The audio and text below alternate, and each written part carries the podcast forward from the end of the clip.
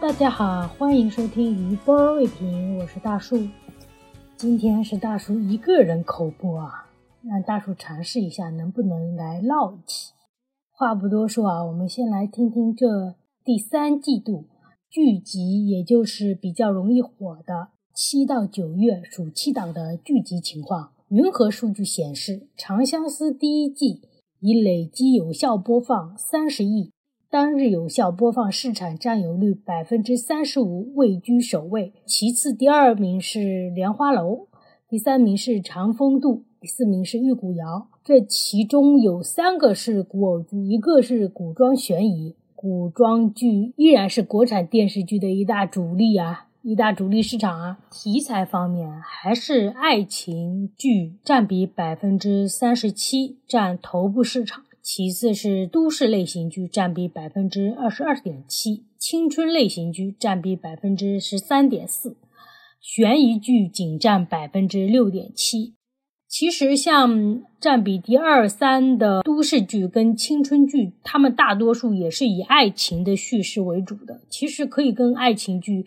合在一起，我不是特别清楚，他这份报告里面的爱情剧是算的是哪一种爱情剧？难道就是古偶剧？如果说把这三个题材的类型剧都加在一起的话，其实爱情剧是占比多于百分之五十的，这占爱情剧的占比是相当大的。然后接下来是四大平台，爱芒腾优女性用户占比在百分之六十五至百分之七十四之间。基本上有四分之三的比例了，用户平均年龄在二十九点一至三十一点七岁之间，年轻女性且应该已经步入社会一段时间的女性，这种用户占这种四大平台的主要市场。为了见证这个报告的。准确度，大树同时也去采访了身边十位女性，年龄在二十九至三十五之间，开通这种会员人数大概在十分之五。大树记得有。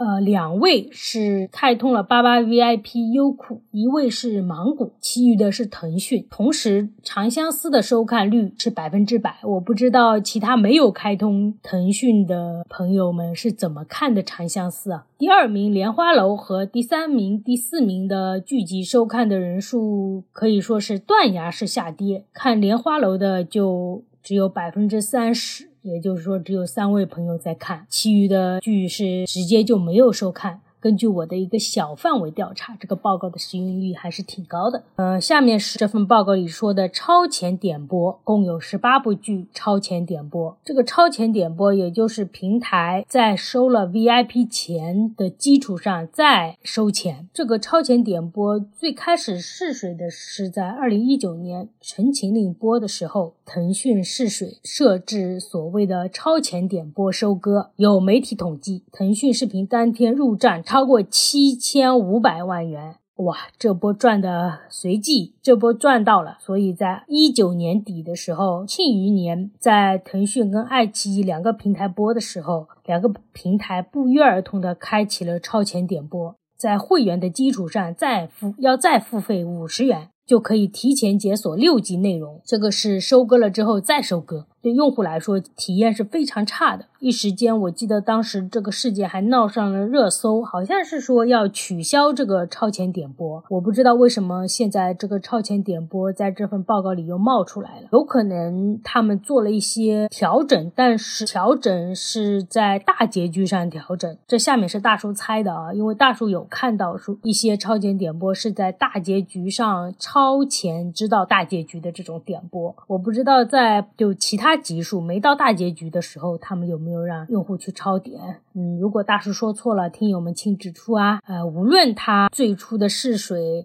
还是说到现在的抄点整改了多少，这收钱以后再收钱的基本逻辑其实没没怎么变。现在你看十八部了，已经是变成热剧的这种基本操作了。这波收割的硬性教育用户，然后硬性的让用户接受了。呃，这超前点播大叔还是采访了身边十位朋友，就是前面的。看《长相思》的十位朋友，他们的超前点播的付费率为零。猜测一下，这种超前点播应该是针对粉丝进行收割的居多一点。如果是普通观众的话，可能就宁愿再忍一下再看这个大结局。因为它好像是有时效性的，不是说永远就封在那里不给你看，过了一天或者两天还是会把这个集数放出来的。普通观众可能就是用这种方式收看吧。其实他这种收割粉丝的这种操作，很像最近刚结束的《长相思》演唱会被骂上热搜的这。正好他这个演唱会是在是在大叔录音之前，于是也就顺便去采访了一下身边十位朋友，他们对这个演唱会的付费率也是零。当然，这种演唱会一般也是对粉丝的收割会居多一点。但是他演唱会的内容和质量差到被收看演唱会的人骂上热搜，也只能说这个钱是真的好赚，而且是没有下限的去赚。大叔其实比较绝望的相信，相信什么呢？就是。下次有什么剧集热播的时候，这种演唱会还是会有人买单的。他们的这次的质量的差和一个这种明目张胆的收割，并不是本质的问题，本质其实就是粉丝想看到明星的一些互动而已吧。所以它质量再差，哪怕就是搭个棚让明星去互动一下，也是会有人买单的。哎，这是大叔比较绝望的看法，我不知道对不对啊。有人赞同我吗？赞同我请扣一。在这份数据报告里，发现了一个老剧《知否》这部一八年十二月份播放的剧集，竟然已有效播放五点八亿，市场占有率百分之零点七，排名在第二十，厉害了。前面全是二零二三年七到九月新出的剧集。其实老剧的这种有效播放也是近段时间的一种现象。近前段时间也是在暑期档上映了一部叫《上错上错花轿嫁对郎》的一个翻拍剧集，我不知道那个。翻拍的剧集的名字叫啥？因为质量之差，里面的演员的表演也是非常的生硬，加上一些镜头，我记得《上错花轿嫁对郎》里面是有一些武打的镜头，当时黄奕演的时候，那个武打的。武打的形态和武打的一些招数还是蛮有意思的，但是在呃就新拍的这部剧里面，这个武打的镜头就是近年来比较流行的慢镜头，大家可想而知这质量。我也看到不少营销号在吐槽这部剧。这波那个上错花轿嫁对郎的一个翻看，还让沙溢遭到了一波热搜啊，就是他的全裸镜头在老版里面被顶上了热搜，大家都看到了他的全裸屁。这个老剧新看，其实也有一个比较有意思的地方，是这个洛阳铲随时不知道会铲到哪一个老演员吧。下面是大树搜集的豆瓣电视剧数据，二零二三年三个季度一到九月。剧集打分人数排行榜，这个排行榜是由是由我个人统计的。由于现在影视报告要么就是月报，要么就是季度报告，像三个季度这样的一个汇总，不知道是还没有出，还是说不会有。于是大树想要做一个统计，也想要去分析一下相关的，于是就只能自己动手了。如果有什么错误，请指出。以下的一些数据都是大数从豆瓣计算的一个数据。这三个季度一到九月聚集打分人数，第一名是当然是《狂飙》啦。以八八十七万两千的打分人数，两千多的打分人数，打分八点五分，这个是爱奇艺的剧。第二名是《漫长的季节》，以八十六万一千多的人数打分九点四分。这次没想到的是，《漫长的季节》竟然打分人数跟《狂飙》相比只相差了一万，但是它的热度和营销完全没有像《狂飙》那样铺天盖地。虽然说我知道朋友们都在看。但是，难道是我的信息茧房？大树这里其实有一点点疑惑啊。反正给我的感觉是《狂飙》要火得多得多。然后接下来第三名是《莲花楼》，爱奇艺的剧，以五十二万四千多的人数打分到八点四分。第四名，大叔笑了。第四名是我的人间烟火芒果的剧，以四十一万九千多人数打分三分。第五名是三体腾讯的剧，以四十一万六千多人数打分到八点七分。第六名《长相思》以三十六万五千多人数打分七点八分，也是腾讯的剧。第七名是《长月烬明》，优酷的剧，呃，终于到优酷了啊！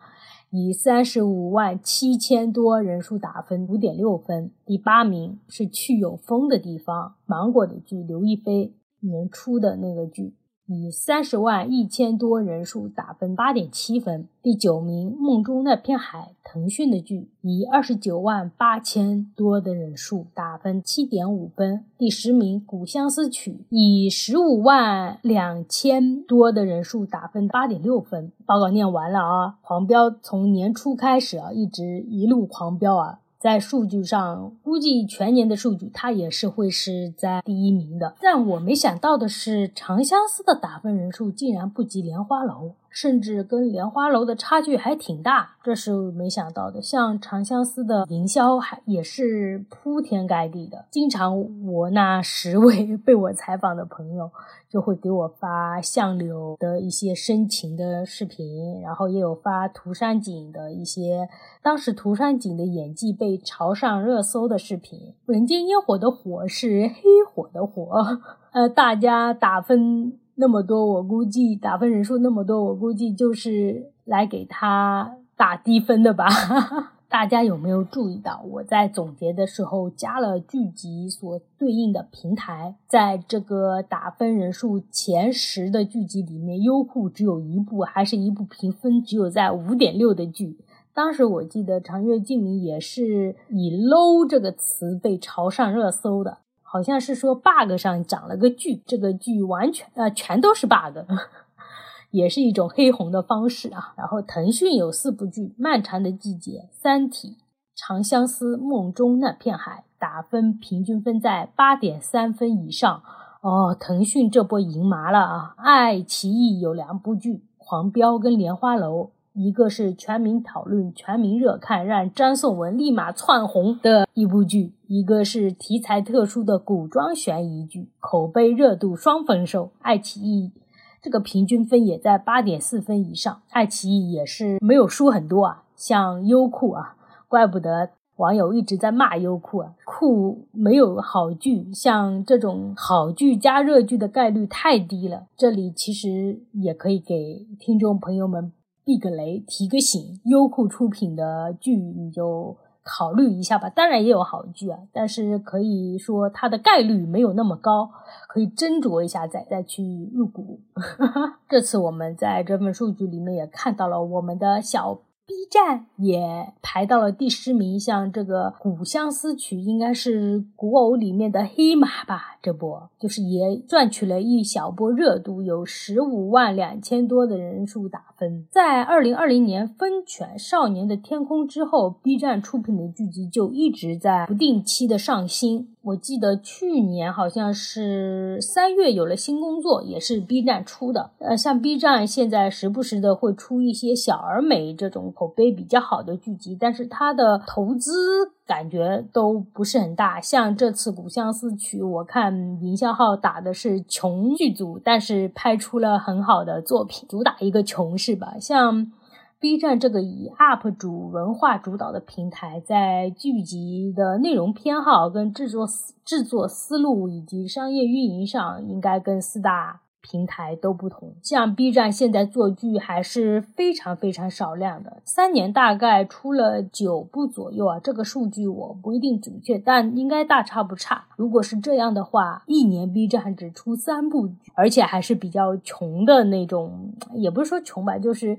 不是那种大投资的剧。反之，腾讯你看一年出多少剧啊？二零二三年，腾讯发布片单出品一百七十家剧集，这是 B 站的五十倍多啊！但是 B 站精准的抓住了自己的用户群体以及自己的产品定位。这里不得不提一句啊，去年的元旦晚会，呃，我们余波未平也录过一期二零二三年元旦晚会盘点。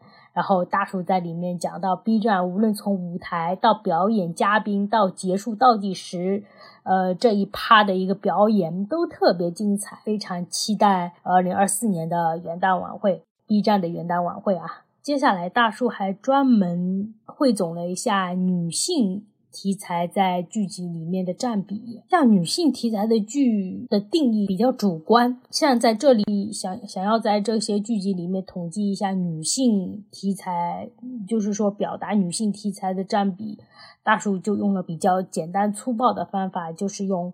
呃，豆瓣详情里演员的照片，第一张是不是女演员？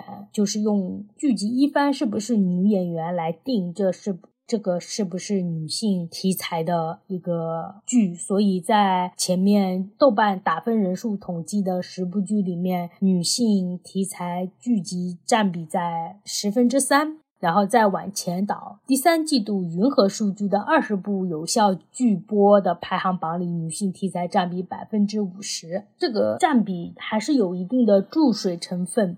我说一下，像《长相思》这部剧也算是一女性题材吧，一番女主剧，呃，叙叙事也是用女主去叙事的，但是它真正的。呃，故事内核还是很陈旧。女主虽然周旋于三个男的之间，但是仍然是在讨论嫁给谁来绑定所谓的更高级的权力关系嘛。但是这个呃女性的人物内心呢，女性的对呃制度的反抗呢，或者甚至说对父权环境的反抗呢，这个在故事情节里面体现的大叔没有看到。似乎观众在这部剧的关注点都在选择男人上。营销里也是有这个环节，就是罚站，哪个男的表现不好了就扣分。那有没有一种可能，就是三个男的都不要，小小妖都不要，或者说三个都要了，那又怎么样呢？男。像南平文这种种马文，不是就有很多老婆的嘛？为什么我们小妖就不可以呢？为什么现像已经二零二三年的这种改编，二零一二年的这种小说，为什么不不能把一些内核也可以再进进行一些改编呢？我再说说前面提到的云和数据第三季度七到九月那个数据报告里，呃，女性题材占比的十部是怎样的剧集？有《长相思》《长风渡》。云之羽、安乐传、灼灼风流、七十吉祥、偷偷藏不住，像这七部剧基本上都是偶像剧，呃，应该不用说基本上吧，应该全部都是偶像剧吧。像这种偶像剧的话，男主的深情是最基本的叙事，接下来的看点就是男女主两人的互相拉扯和甜蜜互动，比较少看到像女性的一些在过程中的一些挣扎和一些。反抗应该去怎么体现女性在环境里面的一个不容易，或者说一个女性在环境里面的弱势吧？对于偶像剧来说是比较弱于表达，甚至说比较不用表达。如果这几部都算是女性题材的剧的话，就是感觉比较注水。接下来的剧除了这七部，还有三部，分别是《不完美受害人》《西出玉门》跟《知否》。在一番女性叙事。的这个剧集里面，能真正表达女性议题的，其实你细数的话，你如果深研究里面剧情的话，其实真的没有多少。占比多的剧还是在偶像剧的形式。看前面说的百分之五，如果按照我的逻辑去算的话，百分之五十，也就是二十部里面有十部。是算是女性议题的剧，但是有七部是偶像剧。在这种偶像剧模式下的女性被刻画的比较扁平，虽然有些古偶剧里面夹杂着一些现代女性的一些观点的表达，比如说我不要嫁人，我要只拼事业之类的一些观点的表达吧，但是仅仅只是表达，在剧情上就像是一种爽剧模式。